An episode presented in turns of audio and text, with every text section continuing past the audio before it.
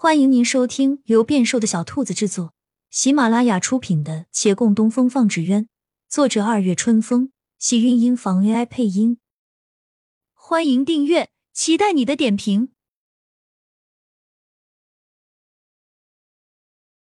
第一百一十三集，月兰的身子一颤，低头咬牙道：“没有话，不要听阿寻乱说。”被捂住嘴的人瞪着一双眼睛，愤然看着他。他置若罔闻，又强调一遍：“真没有。”洛长青略一沉默，笑道：“那我们回去吧。”说着，先转了身。兰儿，我还说先找到阿寻再去找你呢。正巧，原来你也在这里。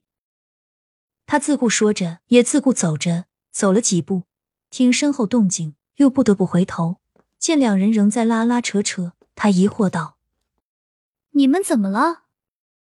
师傅，孟寻好不容易挣脱束缚，才刚开口又被捂住，他呜呜咽咽，身边的人却心不在焉的笑：“当真没事。”他点点头，又回转了身，任身后两人怎么闹腾，也没再回头了，直至回到长青斋。点亮厅堂内的烛火，听孟寻吭吭哧哧挣脱束缚。你到底在怕什么？他微抖了一下，恍然回头看着他们。月兰一时失神，孟寻趁机离开他的前置，向他近了一步。你不说，我替你说。师傅，你知道吗？阿寻！月兰慌乱叫住他，慢走过来，咬咬牙道。我自己说。他疑惑的盯着月兰，照往常，他本该要问你们在打什么主意，亦或者至少也会问一句兰儿你要说什么。可此时他什么话也没问，好像只要出了声音，就会将什么东西打碎。月兰面红耳赤，思量游荡唇齿却难出口。他抿抿嘴，横一横心：“师傅，我……”却忽而砰的一声，大门被推开，暗涌的情愫被这贸然之人打断。沈芊芊站在门口，分辨了一会儿，才慌里慌张走进洛长青身边。妹妹，我竟才知，原来你跟陈家二公子有婚约啊！一语惊醒梦中人，室内三人皆有一刻愣住。月兰的脸忽而苍白。是啊，什么时候忘记了？他还有婚约呢，他这样算什么？此事他忘了许久。那婚约一日未结，他的心意就必当一日不能诉说，否则世人该如何来看他？孟寻一惶恐，慢慢走进他身边，轻轻拍了拍他的肩。那边洛长青挤出个笑容，向来人温声道：“陈掌柜既然跟你说了，那他没有说我原是要退的吗？”只是陈二公子一直不回来，才耽搁了下来。姐姐，这么晚了，你突然又过来，只为了问我此事吗？我不是有意瞒你，只是这事实在没有必要说。可我听了这事，着实震惊。沈芊芊却不觉没必要。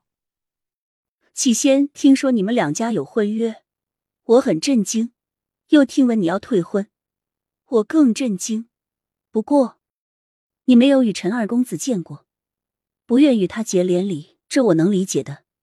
你会大胆主动提出退婚，也让我钦佩。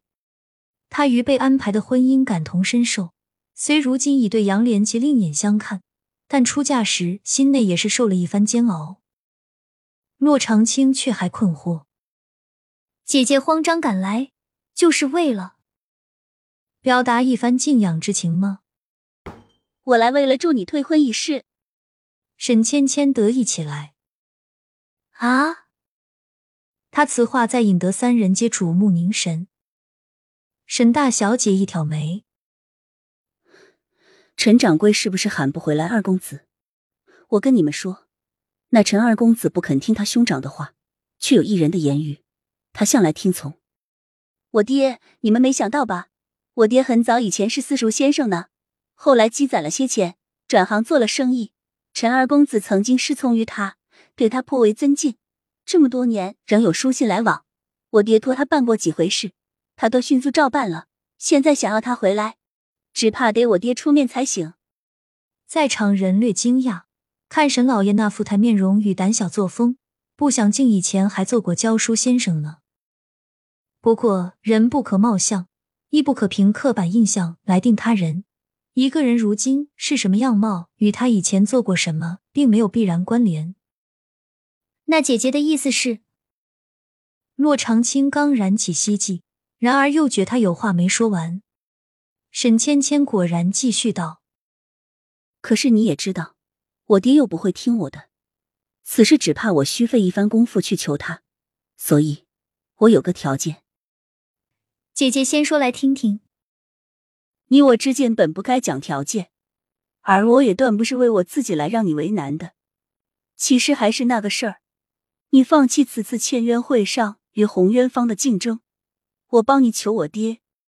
洛长青看他认真的神色，叹了口气，说到底都是与陈家的事儿，而陈家兄弟两人关系很明显不怎么样，要不然也不至于还需外人来插手了。他早与陈生红谈过。陈生红把此事决断权交给了弟弟陈二公子，一直未回来。陈生红后来倒也没再拿婚约说事儿，时间长了，连他也差点忘记了这一桩事还一直放在这里。也许还能再放一放，何必非要在这个节骨眼拿长青斋的兴衰存亡来换？长青斋不只是纸院方，他还牵着穆家的前程，承着父亲的遗愿。亲亲小耳朵们，本集精彩内容就到这里了，下集更精彩，记得关注、点赞、收藏三连哦，爱你！